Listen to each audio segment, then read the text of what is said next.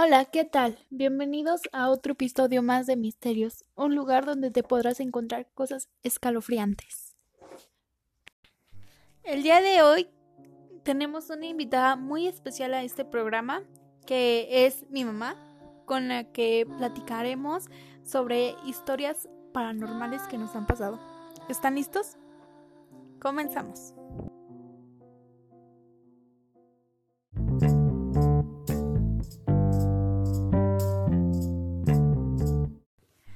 Hola Claudia, buenas noches. Me da mucho gusto que nos acompañes en este nuevo episodio de Misterios. Hola, ¿qué tal? Buenas noches.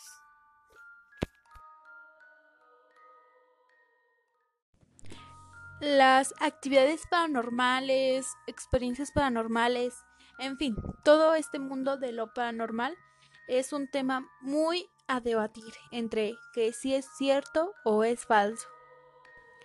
Muchas personas dicen que no es cierto, que es totalmente falso, que son locuras. Y por otra parte, hay gente que dice o afirma haber vivido una experiencia paranormal o ha sido captado eh, por medio de un video, una cámara, etc. Yo en lo personal siento que son reales y es algo que no ha podido comprobar la ciencia. La mayoría de nosotros podemos afirmar haber vivido una experiencia que no tiene explicación científica. Pero aún así es muy respetable la opinión de las personas que dicen que es falso, que es una mentira, que son inventos, que son suposiciones, que es tu mente tratando de engañarte es muy respetable. En lo personal, yo sí creo. Porque me ha pasado, porque lo he sentido, porque he platicado con mis amigos, con mi familia y la mayoría estamos de acuerdo en que hemos vivido alguna experiencia.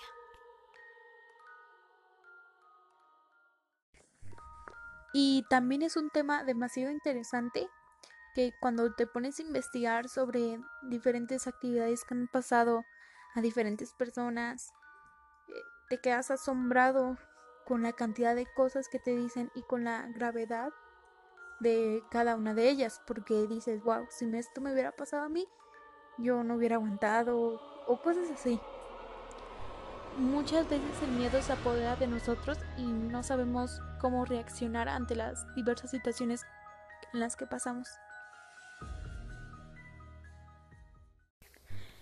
Y es por eso que hemos invitado a una persona ajena a um, estos podcasts para que nos pueda platicar un poco de su experiencia paranormal que ha tenido. Hola Clau, bienvenida a Misterios. Hola, muchas gracias por la invitación.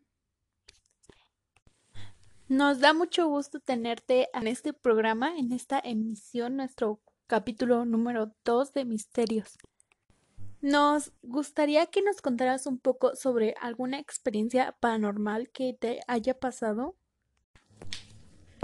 Pues mis experiencias han sido muchas, aunque cabe recalcar que no soy muy fanática de todo eso, pero sí creo. Te voy a contar a la ocasión en la que éramos pequeños por ahí, en el año de 1995. Tenía poquito que habíamos llegado a la colonia actualmente. Ya es una colonia pues que está casi urbanizada. En ese tiempo era un cerro donde pues estaban repartiendo apenas los terrenos la gente que vivía ahí era gente, pues era, era muy poca gente. Vivía, en una calle vivían dos personas, en la otra calle vivían tres familias, y así era, era poca gente. No había luz, no había agua, todo estaba totalmente rural. Recuerdo que éramos pequeños y como no teníamos televisión, porque no llegaban los cables de luz hasta arriba, Una colonia más abajo sí había, pero nosotros no teníamos lo que era televisión. Entonces, para nosotros el, atardecer era las seis, siete de la noche ya te tenías que meter y ya estaba totalmente oscuro. Lo único que reflejaba eran las luces de la ciudad, así le decíamos, ¿no? Lo que era ahí en el metro La Paz y reflejaba hacia arriba y la luz de la luna y las estrellas. Recuerdo que en esa ocasión, este, mi mamá andaba en ese rollo de querer aprender a leer las cartas del tarot. Andaba muy metida, ¿no? Me acuerdo que se había comprado sus cartas del tarot, iba a que le enseñaran y, y, andaba como que muy, muy metida a querer aprender todo eso. Entonces, este, mi papá, mi papá no le parecía mucho, él decía que no, que dejara ahí porque se metía en cosas que ella no sabía.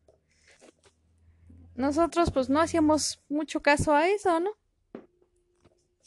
Recuerdo que esa tarde, este, estábamos en casa y, estábamos mi hermano y yo jugando en el cuarto, sentados. Y de repente se oyó que tocaron la ventana. Y nos quedamos así y se salió a asomar mi hermano y no había nadie, ¿no? En stop, no había cuartos, no había nada, o sea, era totalmente asomarte y no ver a nadie ni nada, ni animales ni nada. En eso se metió y clarito escuchamos como alguien o algo, mi nombre, si hiciera así, Claudia. Y pues nos espantamos mucho, ¿no? Me, me, acuerdo que nos asomamos y quién será y nos están jugando una broma y y no, nos asomamos y no no hubo nada, ¿no? Esa fue como el primer punto que analizamos, ¿no? Se llegó la noche, mi papá acostumbraba a meterse a bañar de noche después de cenar, como eso de las 10, 11 de la noche. Para nosotros no, pues esas horas ya estábamos más que dormidos, ¿no? Andábamos por ahí del quinto sueño. Entonces yo me acuerdo que durmiendo entre sueños, yo oía que mi papá hablaba, ¿no? Le hablaba a mi hermano y le hablaba a mi mamá. Y le decía, mi papá siempre le ha dicho mami a mi mamá, ¿no? Le decía, mami, mami, despierta. Uciel, que es mi hermano, está mal. Entonces, yo entre sueños me costó, sí recuerdo que me costó muchísimo trabajo despertar. Es como si lo oyera yo muy lejos o, o no sé, me costó mucho trabajo y yo veía que mi papá estaba, eh, dormíamos en una litera, ¿no? Mis papás abajo y mi hermano y yo arriba.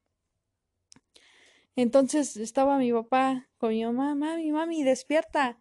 Y Uciel está mal, y Uciel está mal. Entonces yo agarré y desperté. Recuerdo que tenía el sueño muy pesado, muy, muy, como si se hubiera dormido. No, no podía reaccionar al cien por ciento, ¿no? Entonces agarré y le dije, ¿qué pasa, no? Y me dice, es que tu hermano se puso mal. Y yo le dije, ¿pero qué tiene? Y me dice, está vomitando dormido. Entonces yo agarré y lo que hice es que me desperté, me senté así en la cama y realmente lo vi dormido y estaba vomite y vomite, ¿no? Y me bajé de la litera, me acuerdo. Mi papá traía una bata que se acababa de terminar de bañar. Entonces recuerdo que este, pues que lo estaba poniendo de lado, ¿no? Es como si él hubiera estado convulsionando. Entonces agarré y recuerdo que yo le hablaba a mi mamá.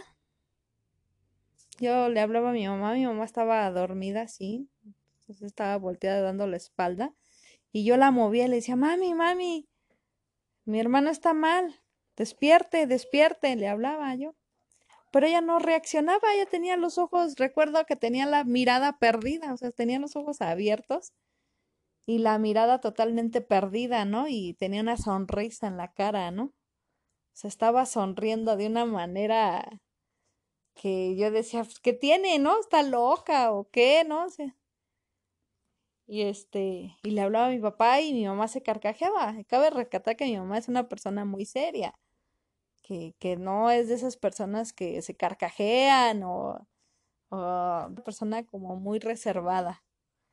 Entonces a nosotros nos extrañó verla de esa manera, ¿no? Entonces al ver a mi papá y digo, ¿qué hago, no? ¿Qué hago? Y me dice, no sé, dice, no sé, este, mi papá, ¿no? Tráete un huevo, dice, tráete un huevo para, para poder, este, limpiar a tu hermano, a lo mejor es aire. Entonces, este, yo lo que hice en ese tiempo, yo era muy, tenía mucha fe en lo que era el, el niño, el santo niño de Atocha, el santo niño doctor, ¿no? Yo tenía mis imágenes ahí. Mi mamá tenía un pequeño altar en la puerta arriba de un ropero que se encontraba casi atrás de la puerta. Entonces ella siempre tenía una veladora ahí prendida y sus santitos ahí y yo tenía ahí mi, mi imagen del santo niño doctor. Entonces yo recuerdo, recuerdo que dije, no, pues ahorita, ¿no? Se lo voy a poner a mi hermano, ¿no? Yo tendría unos 12, 12, 13 años de edad, ¿no? Entonces, este, dije, pues ahorita se lo voy a poner, ¿no? Entonces, recuerdo, recuerdo, recuerdo eso sí claramente, que yo me estiré para poder alcanzar la imagen a donde estaba el altar. Entonces, al momento de estirarme, yo sentí que alguien me empujó, como si alguien me empujara así, hacia atrás. Y me caí. O sea, me caí, teníamos unas sillas plegables de fierro, pesadas, de esas viejitas, y este, recuerdo que al momento de yo querer estirar la mano para poder agarrar la imagen, es como si alguien me hubiera empujado así. No pude, o sea, en realidad nunca pude tomar la imagen. Entonces me caí y las sillas cayeron encima de mí. Y ahí es donde ya perdí yo conciencia de lo que pasó.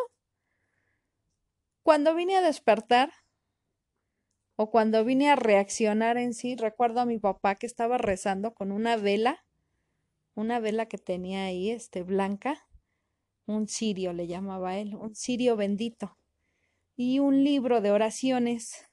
Él estaba hincado rezando. La primera que volvió en sí, pues fui yo, fui yo, este, entonces te empecé a volver así, dije, ¿qué pasó, no? Y ella me dijo, no sé, te caíste y te traje para la cama. Entonces recuerdo que mi mamá se carcajeaba de una manera muy fea, todavía con los ojos pelones y, y, muy fea. Recuerdo esa imagen muy fea y este, y mi hermano ya no estaba vomitando, pero todavía seguía dormido. Entonces, este, él me dijo, ayúdame a rezar. Y me acuerdo el por el cuerpo de mi mamá y el de mi hermano y el mío y el de él. Y... Entonces ya, pasó esa etapa, ¿no? Al otro día mi mamá no fue a trabajar, estábamos como muy desgastados de esa noche. Entonces mi papá nos platicó, ¿no? Que, que él hubo un momento en que empezaba a vernos tirados a todos vencidos. Dice que él sentía como algo, algo negro se le subía se le cubrían los ojos de algo negro y que recordó que su mamá le dijo que el sirio bendito será muy bueno para ese tipo de cosas, ¿no? Entonces dice que se acordó y que le pidió, se, se encomendó a ella, ¿no? Que le pidió ayuda y se recordó lo que ella le había platicado en una ocasión y él lo hizo, ¿no? Rezó y y nos sacó, ¿no? A veces nos ponemos a pensar y nos ponemos a platicar todos en familia y qué hubiera pasado si mi papá pues no hubiera resistido ese momento, ¿no? Fue ahí fue mi primera experiencia fuerte, ¿no? Donde donde realmente nos sentíamos mal, donde realmente yo vi a mi mamá como si estuviera loca, mi hermano vomite y vomite, y exactamente era, me recuerdo bien clarito que era un viernes a poquitito antes de la medianoche. Y todo terminó como alrededor de las tres, tres y media de la mañana. Entonces, este, nosotros sí nos, nos ponemos a platicar toda esa situación y, y lo hemos platicado con gente que ha vivido todo ese tipo de experiencias también. Y pues lo que salió es que, pues como mi mamá andaba moviendo todo eso del erotismo y todo, quería aprender, pues abrió puertas o dimensiones que no debía de abrir. Entonces, cuando no sabes, remueves y, y eso fue lo que pasó, ¿no? En realidad, mi mamá quiso entrar a una dimensión, dejó una puerta abierta y, y pues todos pagamos las consecuencias. Desde entonces mi mamá pues optó por ya no saber nunca más de nada de eso, de lecturas del tarot y todo eso. Y yo pues por consiguiente pues lo mismo, ¿no? Esa es una de las experiencias, mi primera experiencia más marcada, ¿no? A, a la edad, o sea, sin malicia y sin nada. Fue cuando cuando yo lo viví, pues, lo vivimos con mi familia. Wow, esta fue una experiencia bastante fuerte. Eh, realmente yo no hubiera sabido qué hacer en esos casos y sobre todo para para tu papá, mi abuelito, que mm, tuvo que resistir ver a su familia así y tuvo que pensar en qué hacer y la preocupación que debió de haber sentido al ver a, a tu mamá, mi abuelita, este, en esa situación. Se me hace algo bastante escalofriante tener que haber vivido esa, esa experiencia. Y claro, bien dicen que no puedes este, meterte en cosas de las que no sabes ni sabes qué va a pasar como lo que decía del tarot, las cartas y todo eso, que no sabemos si realmente es real, pero al que nos cuentes esa experiencia nos deja pensando o dudando un poco de, de todo lo que pasó, por qué pasó eso. Entonces, wow, qué fuerte experiencia y agradezco mucho que nos hayas compartido esta experiencia en este lugar.